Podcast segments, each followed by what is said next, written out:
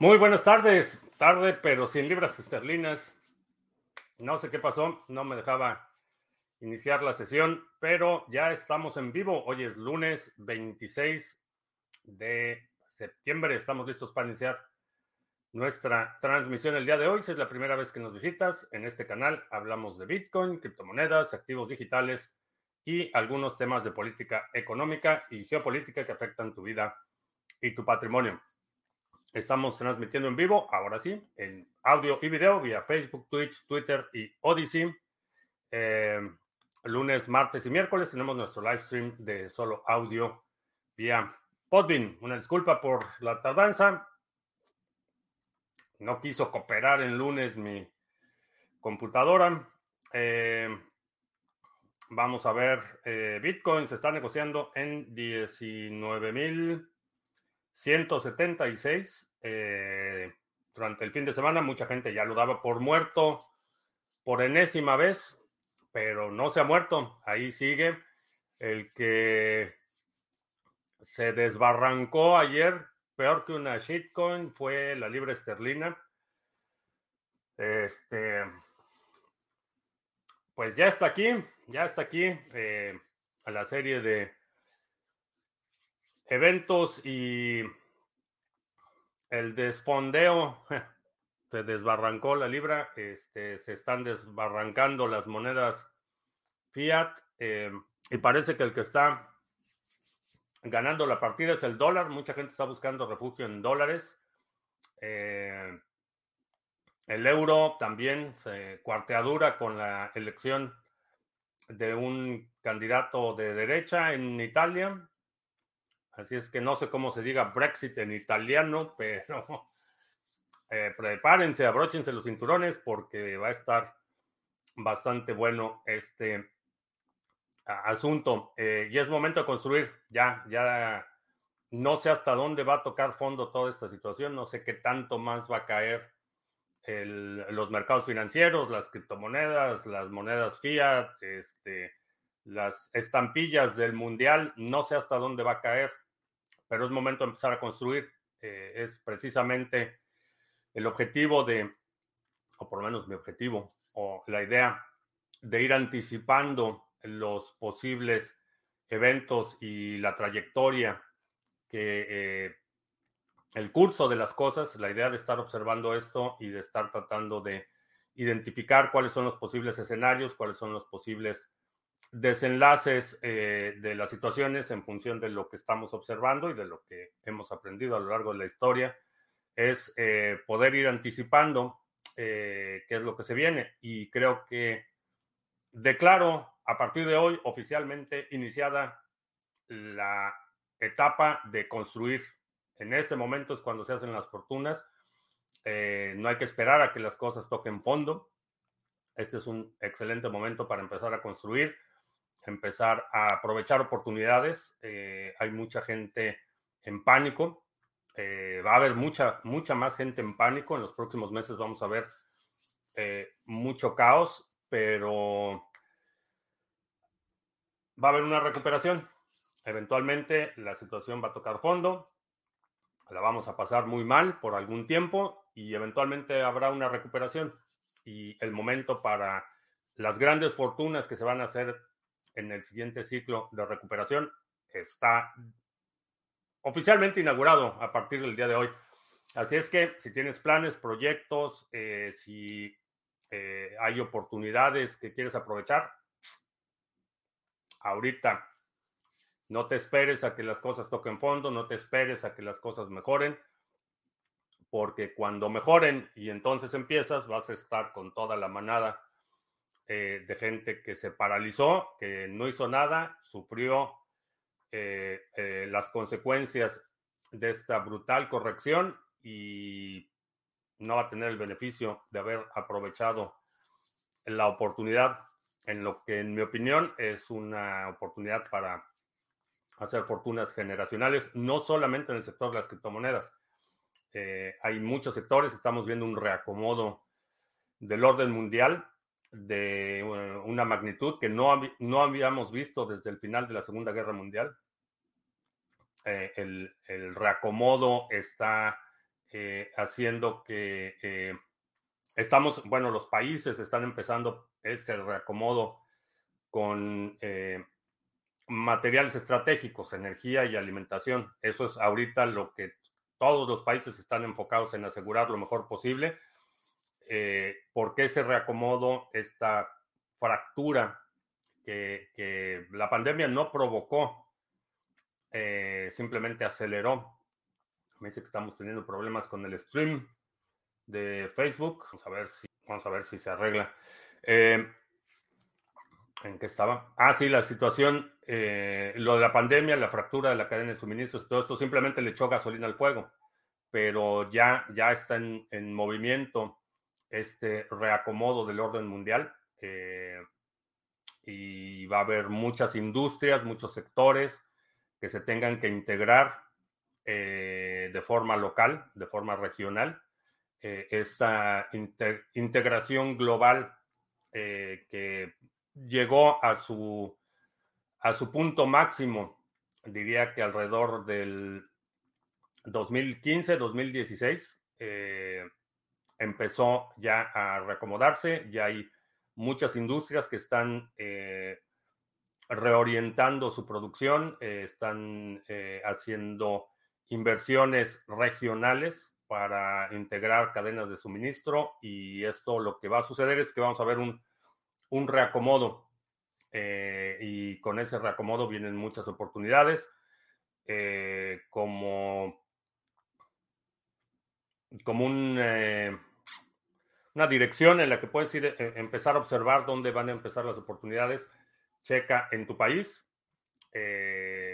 cómo está la situación de energía, qué tan independientes en el tema energético y alimentación, qué tan independientes en el tema de alimentación y a partir de eso eh, te va a poder dar una idea un poco más clara de eh, cuáles son los sectores, eh, si estás en un país que es eminentemente exportador de materias primas e importa productos terminados, va a haber un reacomodo en la industria y mucha de ese suministro de productos importados, productos terminados que se importan, se van a tener que empezar a sustituir localmente. Entonces hay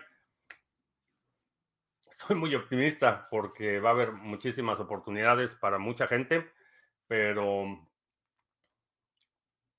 no trates de cubrirte con la borregada porque te van a llevar al matadero. Eh, vamos a ver. Príncipe Vegeta en España, ¿qué tal? Wiskeborg, ¿qué tal? Astrea. Uh, CryptoCrunch, qué bueno que estás por acá, ¿qué tal? Abraham Com, eh, buen inicio de semana. Mr. Revilla, desde tierras marcianas.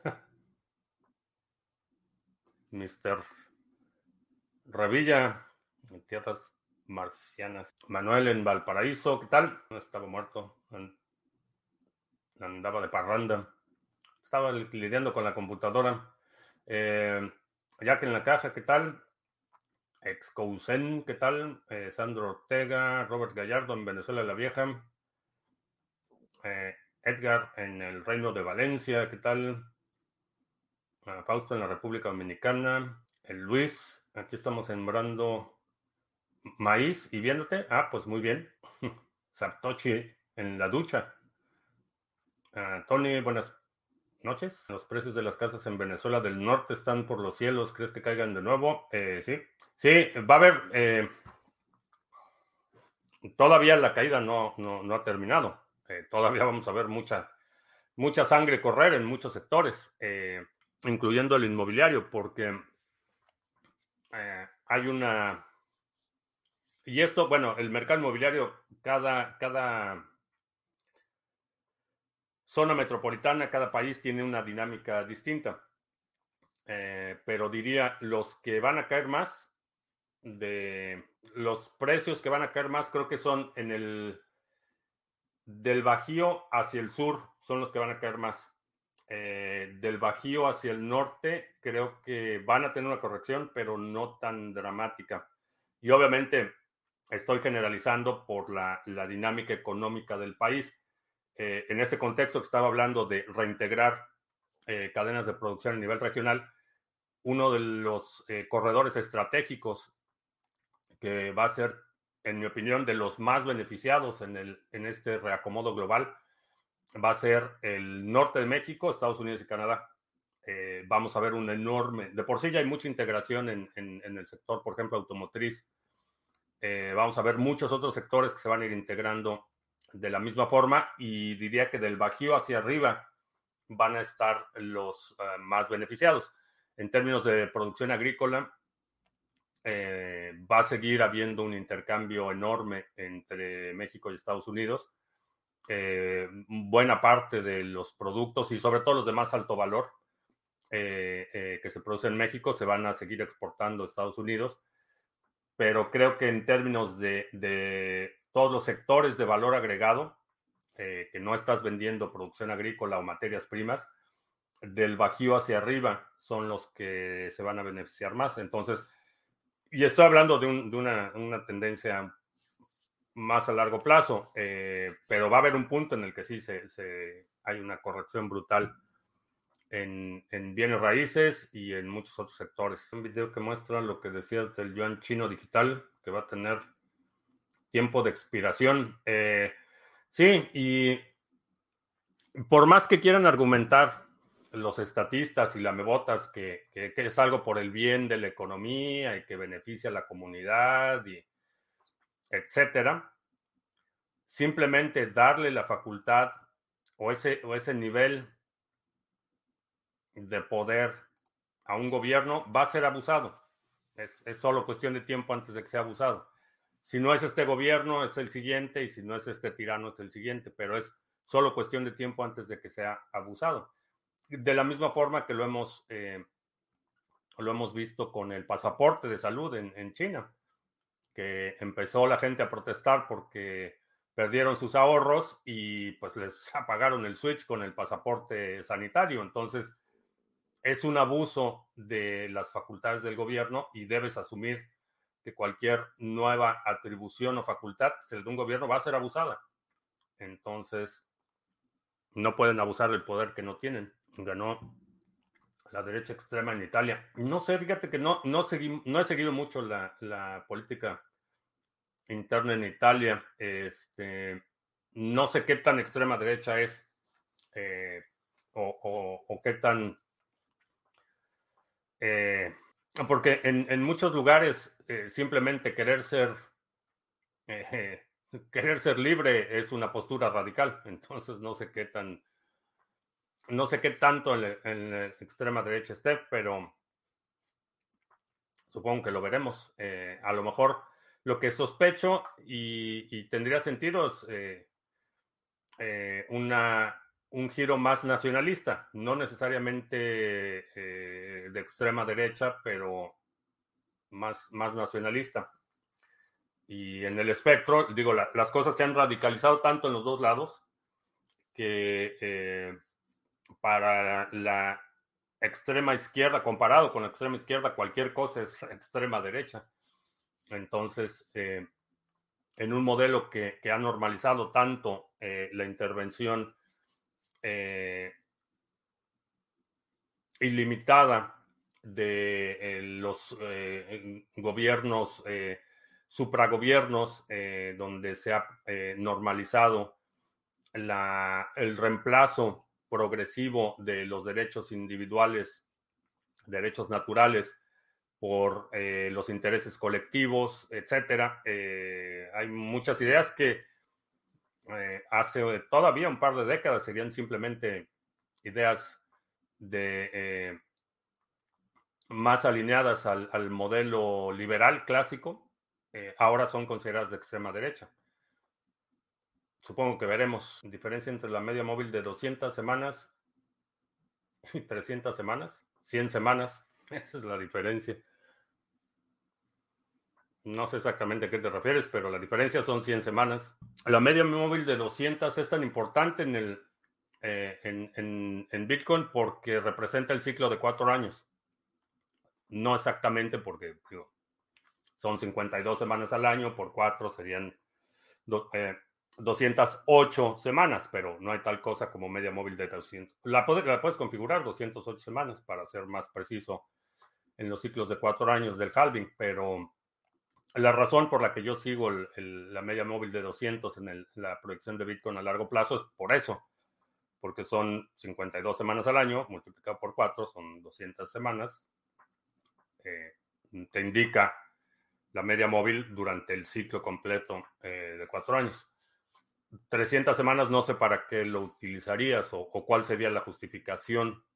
200 eh, semanas, repito, como acabo de explicar, no es un número arbitrario, no es alguien se le ocurrió que 200 era, pues, tiene que ver con el ciclo de cuatro años de eh, el halving de Bitcoin. Hasta llegar acá por primera vez a Tampico, veo que hay mucho furor por los extraterrestres. En Tampico no sabía. No sabía tampoco. Satoshi Nakamoni en Italia. Pues ahí tenemos nuestro corresponsal en Italia. Ah, ¿Cuál es el próximo paso de Cardano en materia de programación? Eh, están produciendo cantidades, cantidades industriales de herramientas de integración. Hay una academia de desarrolladores, un, programa de desarrolladores de Bluetooth. Hay un enorme esfuerzo detrás de la difusión y divulgación de Bluetooth, eh, como lenguaje de programación de contratos. En, términos de seguridad, eh, lo que procede, y, digo, no es algo que vaya a ser la fundación, supongo que eso más bien lo deberíamos de estar haciendo nosotros, pero no me da tiempo, es eh, desarrollar una metodología para la auditoría de contratos y ofrecerlo como un servicio. Eh, desarrollar esa metodología no es algo, eh, supongo que no es algo que va a hacer la fundación. esa es una oportunidad enorme porque cualquier persona que quiera lanzar un, contrato inteligente en Bluetooth y va a requerir un servicio de auditoría. Entonces, desarrollar esa metodología. Ya hay una, una metodología que, eh, digamos que es muy fundamental en términos de las pruebas de estrés, pruebas de ejecución, inyección multivariable. Hay una serie de pruebas que son estándar para cualquier eh, software, digamos hay, una serie de pruebas que puedes ejecutar en el contrato específicamente para contratos inteligentes en Bluetooth, eh, habrá que desarrollar ese componente de la metodología. Así es que si, alguien quiere asociarse conmigo para ayudarme con eso, vamos a hacerlo. Pero tengo más, más ideas que tiempo, desafortunadamente. Eh, ¿No crees que eso de, de las CBDCs abre una puerta a un ejército de hackers que actúen en nombre de la libertad?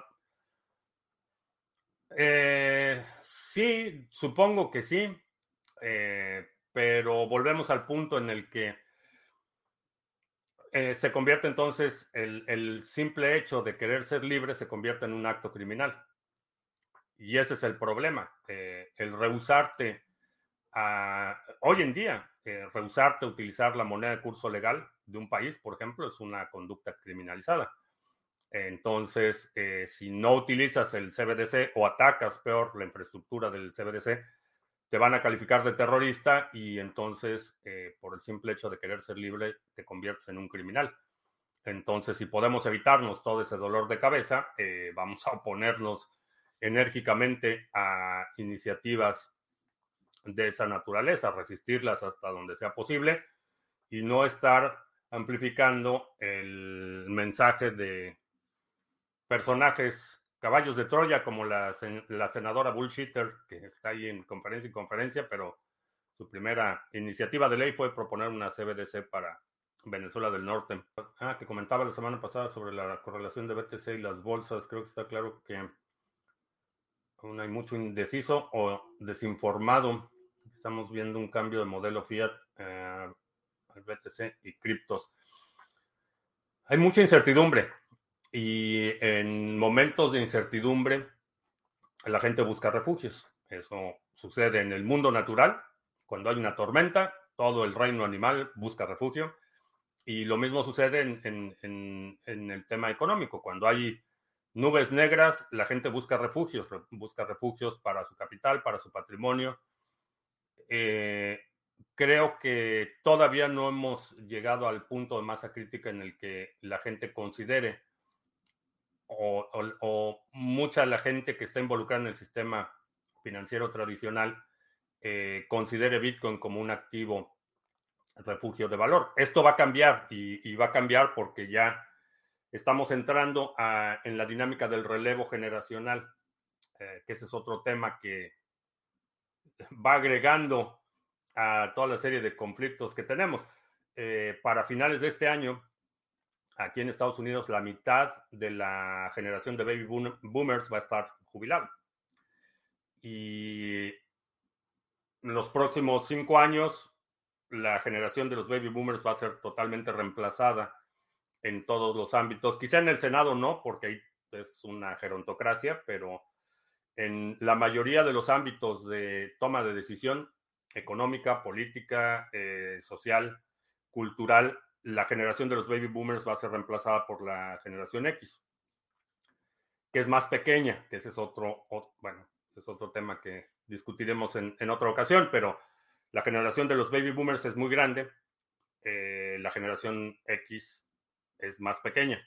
Entonces va a haber ahí un déficit para reemplazar a todos los baby boomers que se están jubilando.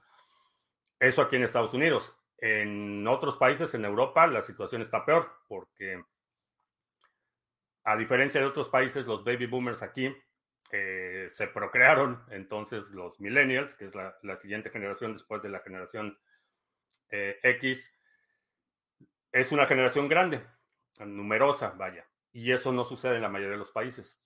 En la mayoría de los países la, pirámide poblacional se invirtió. Cada generación está siendo más pequeña. Y bueno, eso va a ser otro, otro tema por completo. Pero a lo que voy es que estamos viendo, en esa, eh, eh, viendo esa transición generacional, que estamos hablando de tres años o cuatro años, en el que ya los baby boomers este, van a salir de circulación van a empezar a liquidar sus posiciones, van a tener todas las inversiones de mayor riesgo que tienen en este momento, las van a empezar a liquidar, se van a ir a, bonos, eh, fondos de mesas de dinero, inversiones así mucho más conservadoras y va a haber un reacomodo en los mercados por ese cambio eh, generacional. Interesante, interesante lo que va a suceder. Así es que a empezar a construir el presidente de Chile. No, no he estado siguiendo mucho lo que está pasando con el presidente de Chile, pero parece que sí. ah, sí, Chile y... Si era Chile o Colombia, no. No me acuerdo, pero el próximo año eh, China va a empezar a vender sus sistemas de vigilancia de crédito social a Venezuela del Norte y no me acuerdo si era Colombia o Chile, pero era uno de los neobolivarianos de los que se acaban de integrar al, al tren de la desgracia. Eh, China les va a vender un sistema de seguridad. si tuvieras que concentrarte en aprender un lenguaje de programación, elegirías Bluetooth o Python. Depende qué es lo que quieres hacer. Eh, Bluetooth si vas a aprender Bluetooth es mucho más enfocado a contratos inteligentes en Cardano. Con Python puedes hacer desde aplicaciones web hasta aplicaciones de robótica, este, eh, microcontroladores, este, puedes hacer un, montón de cosas con Python. No son mutuamente excluyentes, eh, eso es importante. Eh, hay muchos, de la misma forma que la, la lingüística humana se divide en, grupos familiares eh, que comparten ciertas afinidades. Los lenguajes de programación son iguales. Hay algunos lenguajes que tienen raíces comunes o tienen coincidencias y una vez que dominas uno es más fácil que domines otro. De la misma forma que para los que hablamos castellano, por ejemplo, eh, aprender cualquier lengua romance es relativamente más fácil que aprender una, una lengua eh, que no comparte eh, los fundamentos de, latín. Eh, con los lenguajes de programación es igual. Hay, familias de lenguajes que tienen ciertas características comunes y si dominas uno es más fácil aprender los otros de la misma familia que brincarte a algo totalmente distinto. Pero depende qué es lo que quieras hacer. El Brexit les afecta negativamente en corto plazo, pero ¿no crees que a largo plazo les, sea favorable? A, Italia, no lo sé. Eh, no sé si en el largo plazo sea favorable. Y la cuestión es para quién. Si estamos hablando de la jerarquía, la clase política, eh, sí, definitivamente sí les beneficia. A la población, eh, no estoy tan seguro, viendo que en este año la caída promedio de las principales bolsas está entre el 20 y el 30%. Eh, no, van más. Eh, por ejemplo, la, estaba viendo las acciones de Meta, están mucho más, menos de la mitad de lo que estaba a principio de año. Otra terrible dictadura cubana, todos los servicios básicos gratis y educación gratis. ¿Has visto la calidad de los servicios? eh, la educación gratis no es gratis. Eh, los servicios básicos gratis no son gratis. Son pagados por alguien. Eh, todo lo que incurre en un gasto energético tiene un costo asociado. Entonces, alguien le está pagando al doctor que te ve. Ahora, si es el paraíso, ¿por no sé por qué no estás allá. Este, si Cuba es el paraíso, no sé por qué no estás ahí. Yo conozco mucha gente que, que ha estado en Cuba y que no comparte tu idea o tu idealización de los regímenes comunistas. Los bancos, sin tener reservas que lo soportan, inyectan liquidez y para ello compran deuda a las naciones y sobre las CBDC bancarias. Eh, ese es uno de, de las razones por las que estamos en la situación en la que estamos, porque los, los, eh, el sistema financiero ha permitido que los bancos excedan por órdenes de magnitud eh, el, riesgo que tienen contra las reservas que tienen, que es la flexibilización cuantitativa. Es decir, los bancos por cada, eh, por cada dólar que reciben en depósito prestan 100. Entonces, el nivel de exposición y riesgo es órdenes de magnitud mayor que las reservas que tienen. Entonces, cuando un banco se colapsa y los ahorradores van a reclamar su dinero, pues ese dinero ya no existe, porque por cada dólar de depósito tenían 100 dólares de exposición, por decirlo menos. Sociedad del dinero CBDC. Eh, va a ser una función que pueden programar. Entonces, imagínate que eh, tienes, vas a tener, vas a estar obligado a tener una aplicación móvil con tu wallet. el gobierno te va a depositar directamente a tu wallet. Eh, va a tener control de qué es lo que gastas, va a tener información de qué es lo que gastas, cuándo lo gastas, a quién le mandas, cuánto le mandas, por qué le mandas. Eh, va a poder limitar tus compras, va a poder decir tú no puedes comprar fuera de esta área geográfica. Con eso pueden interrumpir tu movilidad, eh, pueden interrumpir tu gasto por categoría, pueden decir tú, el crédito social, básicamente. Eh, estás consumiendo mucha electricidad, entonces ya no puedes este, pagar tu factura de luz o te vamos a penalizar de esta forma o tratamientos médicos, están en total control de tu patrimonio, te pueden bajar el switch y te desaparecen financieramente en cualquier momento.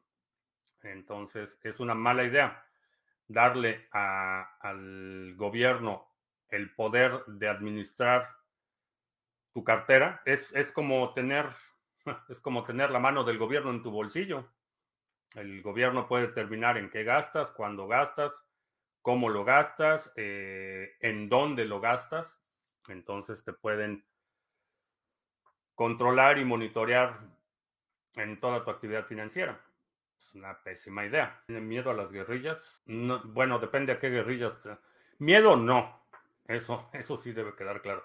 Miedo no. Eh, Estados Unidos tiene una larga historia de experiencia con movimientos guerrilleros, tanto creados como, bueno, la historia va más o menos así.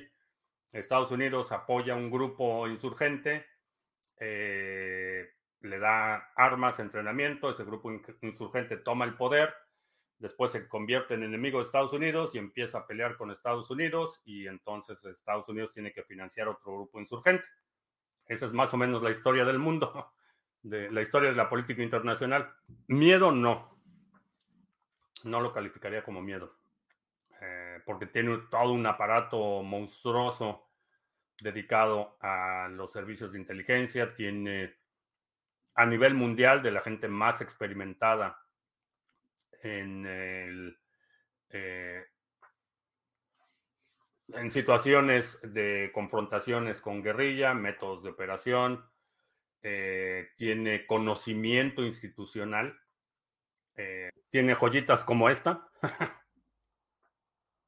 tiene manuales enteros y tiene toda una, una doctrina eh, para hacer frente a movimientos guerrilleros. Entonces, miedo, no, no lo calificaría como miedo. Imprime dinero y no es del gobierno, es una empresa privada. es correcto, la Fed es una una empresa privada, no es el gobierno. Pero esa impresión de dinero la hace porque tiene el monopolio para imprimir dinero y como funciona es que el gobierno federal emite un bono y la Reserva Federal es la que compra ese bono, así es como se da la transferencia de dinero. La Reserva Federal no imprime el dinero eh, por iniciativa propia. Eh, el gobierno emite un bono y la Reserva Federal compra ese bono y, al comprar ese bono le transfiere el dinero al gobierno. Así es como funciona la mecánica. Eh, entonces no puedes separar la actividad eh, de la Reserva Federal, aunque es una entidad privada, de la actividad del gobierno. Eh, todo el dinero que imprime la Reserva Federal es porque hay un bono de deuda emitido por la Tesorería de Estados Unidos y ese bono de deuda es lo que hace que el dinero se imprima y se distribuya. Ah, van a haber créditos sociales en México. Ah, creo que solo es cuestión de tiempo. Eh, lo van a intentar. No creo que lo logren porque su nivel de incompetencia es órdenes de magnitud mayor a lo que hemos visto en cualquier otro gobierno precedente o existente. Pero lo van a intentar. Lo que va a suceder es que van a se van a gastar una millonada, como el como la central avionera. Se van a gastar una millonada eh, van a eh, hacer un presupuesto de X cantidad de dinero, al final el proyecto va a terminar costando tres veces más, nunca va a funcionar, eh, todos los compadres y, cómplices del régimen se van a robar el presupuesto, entonces las cámaras de vigilancia, la, historia de la central avionera, ¿cómo podemos aprovechar esta crisis económica? Tengo varios proyectos que necesitan capital pero no sé en qué momento entrar eh, para incurrir en una menor inversión por más activos. Ah, si vas a requerir capital, eh, ve reajustando tus planes porque el capital se va a convertir cada vez más caro. Eh, como mencionaba, estamos entrando en una fase de reacomodo de cadenas de suministro, la integración regional, es decir, cosas que se hacían en un lugar remoto ahora se van a hacer cerca y eso implica una inyección de capital enorme. Eh, eh, va a haber mucho capital, una demanda enorme por capital para inversión y mucha de esa inversión va a ser más a, largo plazo. Eh, la otra cuestión es que, como mencionaba, la transición generacional en la que los baby boomers ya se jubilan, retiran su capital de los mercados, retiran su capital de, de riesgo eh, va a contraer la eh, proporción de capital de riesgo disponible. Entonces, reajusta tus planes y en la medida de lo posible empieza proyectos que puedas autofinanciar o que requieran un capital mínimo. O empieza a amarrar tratos, esa es la otra. Empieza a firmar contratos ahorita, antes de que se encarezca el capital. La CBDC es Big Brother 2.0, ¿sí? El lunes lo respetamos esperando la segunda vez. Ah, la segunda vez el viernes. El viernes es el último viernes del mes y tenemos nuestra sesión de la segunda vez. Con los CBDC podrían obligarte a gastar y así influir en multiplicar la inflación. Sí, pueden decir, ¿sabes qué? Tienes, no te van a permitir ahorrar. Te van a decir, ¿sabes qué? Tienes mil créditos y te los tienes que gastar antes de que expiren en 30 días. Parte del diseño. En Colombia se mostró que el mejor amigo de las guerrillas y los narcos son los gringos. Eh, depende en qué momento. Eh, Eh, con la guerrilla colombiana, con la contrainsurgencia en Nicaragua, en muchos países de Latinoamérica ha sido la historia. Con Cuba, por ejemplo, el financiamiento de, inicial para la revolución de Castro en Cuba fue de Estados Unidos. Estados Unidos financió, proporcionó armas, e involucró a México para que Castro estuviera en México entrenando. Entonces, antes de, invadir Cuba, el movimiento casista salió de, México y estuvo financiado por Estados Unidos. La cuestión es que cuando llegó al poder se les volteó y esa es parte de la historia eh, del orgullo lastimado de Estados Unidos que, eh, digo, la razón por la que no ha invadido Cuba es porque no hay petróleo, pero, pero hay un orgullo ahí lastimado que, que no ha, una un desengaño que no ha eh, superado Estados Unidos. Eh, y esa ha sido la historia de, muchos lugares. Por ejemplo, la Manuel Noriega en Panamá. Estados Unidos fue crucial para que Manuel Noriega tomara control de Panamá y después pues, lo tuvieron que ir a sacar. Y esa, digo, ha sido historia. La Revolución Mexicana fue un caso similar. Eh, la Revolución Mexicana se pudo haber resuelto en dos años, a principios del siglo XX, en dos, tres años se hubiera resuelto el asunto. Pero Estados Unidos no sabía exactamente quién era su gallo, entonces financiaba a unos en algún momento y luego financiaba a otros y llegó la intervención de los alemanes y también estaban ahí financiando a unos en un momento y financiando a otros en otro momento. Entonces, por eso la, la Revolución Mexicana se prolongó tanto, pero en términos prácticos se pudo haber resuelto en dos años. Y prepárense porque eh, en este contexto de el reacomodo y la integración regional de las cadenas de suministro, eh, Latinoamérica en su conjunto va a subir en términos de prioridad para la política exterior de Estados Unidos, que no es, no es buena noticia necesariamente, pero en este momento de repliegue, donde teníamos cadenas de suministro y, logística y todo extremadamente extendida, se va a contraer y eso significa que la estabilidad regional eh, va a ser mucho más importante para Estados Unidos y pues eso significa que, que Latinoamérica va a ser un tema de interés crucial para la política exterior de Estados Unidos. El movimiento cyberpunk es la mejor narrativa para superar las políticas autoritarias de la actualidad. Ah, perdón a los, este, al club de la vejiga inflamada, de la próstata inflamada. Eh, empezamos un poquito tarde la transmisión, por eso no he hecho los anuncios. Está estafando al gobierno vendiéndole un bono falso. No, no funciona así. La Fed no es la que vende el bono. El Departamento del Tesoro de Estados Unidos emite el bono la Reserva Federal compra el bono y lo paga con dólares. El, Departamento del Tesoro no puede emitir dólares.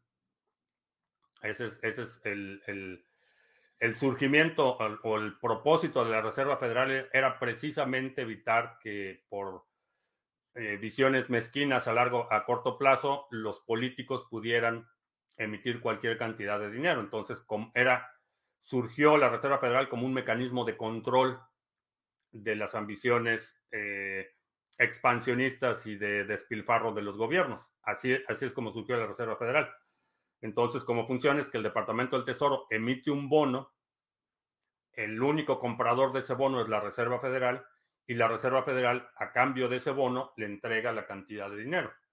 Así es como funciona. La Reserva Federal no es la que vende el bono. Países fiscalmente irresponsables como España serían una de las razones por las que la Unión Europea terminará separándose.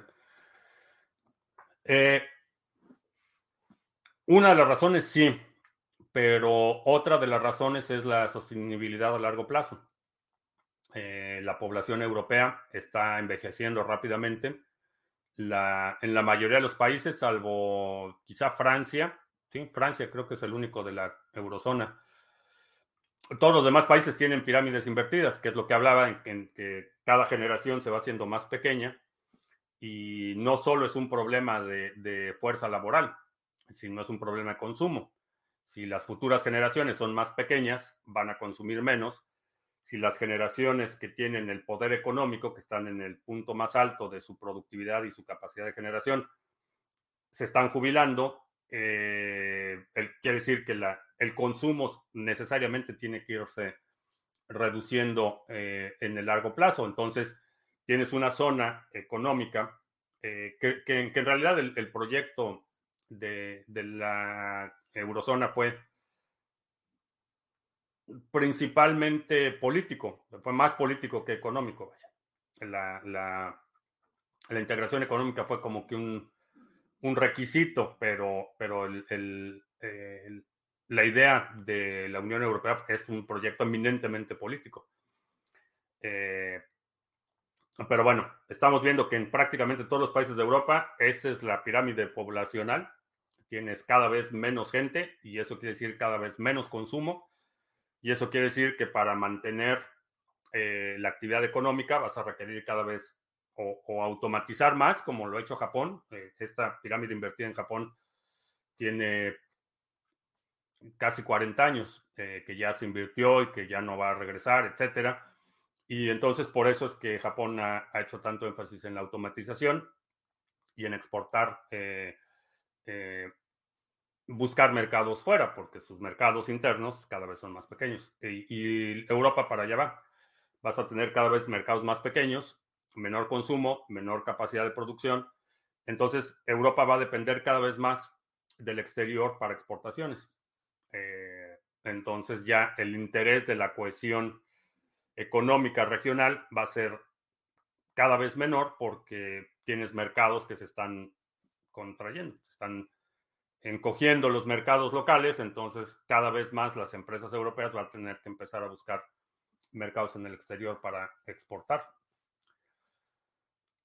Oportunidades oportunidades por todos lados. Las palabras, eh, puede que sí haya una intervención militar en Venezuela. Mm, no necesariamente.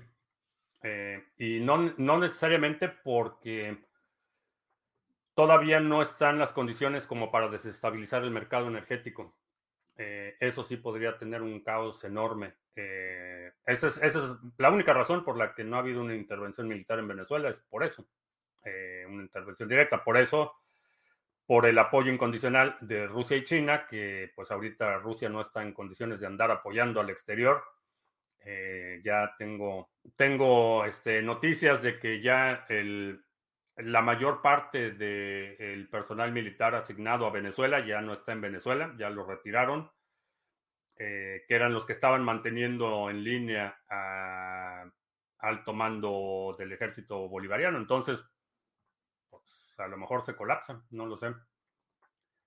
Perdón a mis amigos en Odyssey que los tenía ahí medio abandonados, pero alguna mosca espía en el café. Eh, no, se me hizo tarde, no podía, no me dejaba iniciar la sesión por alguna razón extraña. Dejarás de transmitir en Facebook, eh, ya que borraron,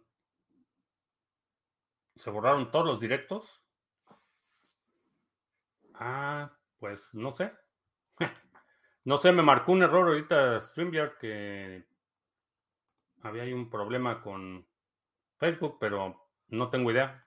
A lo mejor me banearon de Facebook por andar por andar diciendo por andarles diciendo que sean libres, no tengo idea. ¿Será mejor seguir con DC ante la crisis bajista o acumular pólvora seca para un buen dip? Eh, no lo sé, yo, yo seguiría siendo DCA. Eh, creo que es la, mejor alternativa porque hay mucha incertidumbre. Honestamente, puede que haya un buen bajón, pero puede que se dispare. Eh, no, no tengo la menor idea. Entonces, DCA es tu apuesta más segura. A ver, vamos a ver qué pasó en Facebook. Ya, ya me dio curiosidad. Pues no sé qué pasó. Si no está ninguno de los directos. Pues no sé, ya investigaré más tarde qué, qué pasó con Facebook. Si se me estropea mi hardware wallet, ¿puedo recuperar mi cartera en una wallet multimoneda de software? Eh, sí. Bueno, pues ya no me dio tiempo de hacer anuncios, pero vamos a ver si hay más preguntas. Tengo todavía un par de llamadas. Vamos a, a ver los avances. Es, eh, tengo el objetivo de anunciar esta semana el nuevo pool. Eh, parece que sí lo vamos a lograr, pero por si no lo sabías, ya tenemos pool de Cosmos. Eh, para quienes no lo hayan visto, ya está listo. No tienes que eh, cancelar tu delegación actual, porque si cancelas tu delegación se tarda 21 días. Puedes hacer el movimiento directo, reasignar eh, tu delegación en Cosmos. ya está funcionando el pool, ya puedes delegar. Todavía estamos muy lejos de empezar a firmar bloques, todavía falta un buen porcentaje de delegación, pero ya está listo el pool de Cosmos. Ya veremos esta semana cuál es. No voy a anticipar nada del anuncio, salvo que es un pool de staking y que será anunciado dependiendo de lo que pase en la llamada de hoy, esta semana. Entonces Latinoamérica no será de interés para Estados Unidos como poder económico, sino como fuente de recursos. Entrarán con todo sus instituciones de estabilidad financiera de esta manera disminuir la adopción de Bitcoin en la región. No, eh, el interés va a estar más en, eh, en la integración de las cadenas de suministro, manufactura. Eh, creo que ahí es donde está el, el, interés. Por supuesto, esta actividad no puedes tener una actividad manufacturera estable o predecible o confiable si no tienes cierto nivel de estabilidad eh, social. Eh, no puedes operar una fábrica en una zona de conflicto eh, para que se puedan sustituir estas cadenas de suministro que se han alargado tanto al punto de que alguien publicó por ahí unas fotos de que eran este ah peras en el supermercado peras cultivadas, eh, me parece que en Argentina, procesadas en Tailandia, en un supermercado en Estados Unidos. Ese nivel de integración es el que va a desaparecer. Eh, las peras que se produzcan en Argentina se van a tener que procesar localmente y a lo mejor sí se envían a Estados Unidos, pero esas cadenas totalmente extendidas en el que tienes un fabricante en Malasia, otro en Tailandia y luego el integrador final en China y luego un empacador en, este, en Estonia, etcétera. Esas cadenas extremadamente prolongadas, extendidas, eh, son las que van a desaparecer primero. Entrarán a robarnos los gringos, hay que poner resistencia. Pues, no sé, eh, no te puedo, no sé qué decirte, te puedes ir a Cuba, por ejemplo. Ahí no van a entrar los gringos. La única razón por la que eh, Estados, Unidos eh, va a enfocar su atención por la integración de procesos. No, no, no va a ser tanto la extracción de recursos a este nivel, pero sí, digo, esa ha sido la historia de Latinoamérica.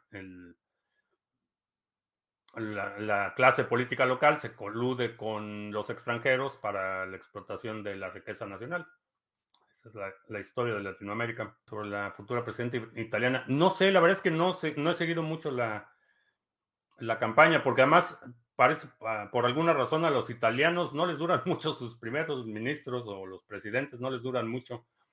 Entonces, pues no sé, a veces pienso que dedicarle mucho tiempo a estudiar la política presidencial en Italia es no les duran, entonces Rusia ya puede dar por perdida la guerra. La política ya la perdió, el aspecto político de la guerra de Ucrania ya la perdió. La perdió al momento que primero eh, no pudo someter eh, al gobierno en un plazo relativamente corto. Esa fue la primera gran derrota. Y la segunda fue en el momento que Suiza y Finlandia eh, formaron parte de la OTAN esa fue ya fue una pérdida política. Eh, la OTAN hoy en día está más fortalecida de lo que estaba antes de la invasión. Entonces, perdió porque el objetivo y lo que demandaba era básicamente poder determinar la política de seguridad no solo de Ucrania, sino de todas las repúblicas soviéticas y, e inclusive Suecia y Finlandia, cosa que eran términos inaceptables. Por eso, y, ese es el fundamento de, mucha gente que dice que si le hubieran dado a Putin lo que quería, no hubiera invadido Ucrania. La cuestión es que lo que quería era tener control de la política de seguridad, no solo de Ucrania, sino de todas las exrepúblicas soviéticas, eh, que incluyen aproximadamente el doble de la población de la que tiene Rusia. Entonces, básicamente eso era lo que estaba demandando. Era una demanda totalmente absurda. Y si el argumento era que no quería a la OTAN eh, directo en su frontera, pues ya está Finlandia y Suecia. Y bueno, la OTAN, bueno, para los que no están muy versados en la geografía, Alaska, que es un estado de Estados Unidos, tiene no frontera terrestre, pero está pegado a Rusia. Estados Unidos, China quieren que todo el movimiento económico sea formal para tener control del mismo. Todos los países están buscando tener control financiero de la población. Es parte del impulso autoritario del que hemos estado hablando ya desde hace tiempo. Eh, todos los países tienen esa tentación. Es un, sueño húmedo de los tiranos este, poder controlar toda tu actividad financiera. Y ven con envidia eh, las atrocidades que comete y los atropellos que comete el gobierno de China y todos los políticos en todo el mundo sueñan con tener ese nivel de poder, pero hay que resistirlo. Y bueno, con eso terminamos. Te recuerdo que estamos en vivo lunes, miércoles y viernes 2 de la tarde, martes, jueves 7 de la noche. Si no estás suscrito al canal, suscríbete, dale like, share, todo eso. Los domingos tenemos, eh, publicamos nuestro resumen semanal. Eh, cheque el resumen de ayer, bastante bueno. Mal lo que lo diga yo, pero está bastante bueno el resumen de ayer. Y si hay algún segmento de la transmisión de hoy que quiera sugerir para nuestro próximo resumen semanal, dejo un comentario aquí abajo con la marca de tiempo para considerarlo. Y ahora sí, por mi parte es todo. Gracias. Ya hasta la próxima.